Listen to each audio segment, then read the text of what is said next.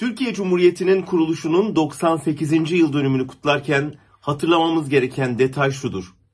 Bu ülkenin kuruluşunu sağlayan meclis elindeki yetkileri Mustafa Kemal Paşa'ya sadece 3 ay için devretmiştir. Hem de Kurtuluş Savaşı sırasında.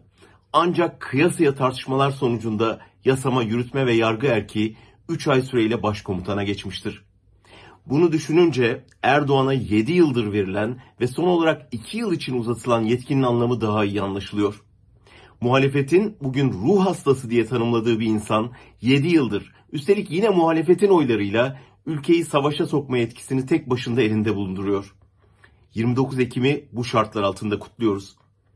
Erdoğan'ın meclisteki grup toplantısında CHP liderine yönelik linç girişiminin görüntülerini yayınlaması bile onun ruhi hastalığının boyutunu göstermeye yeter.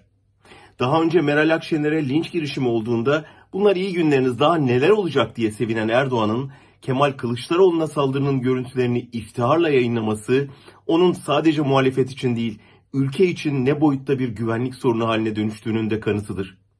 Ve tavır alınmadığı sürece Türkiye'nin geleceği için tehdit oluşturmayı sürdürecektir. Düşünün eski AKP milletvekili Mustafa Yeneroğlu Kılıçdaroğlu'na saldırıdan sonra geçmiş olsun mesajı attığı için saraydan arandığını ve kesinlikle geçmiş olsun demeyeceğiz diye uyarıldığını söylüyor. Yani Erdoğan'ın muhalefeti linç ettirme sevdası kişisel bir iktidar hırsı olmanın ötesinde bir saray yani devlet politikasına dönüşmüş durumda.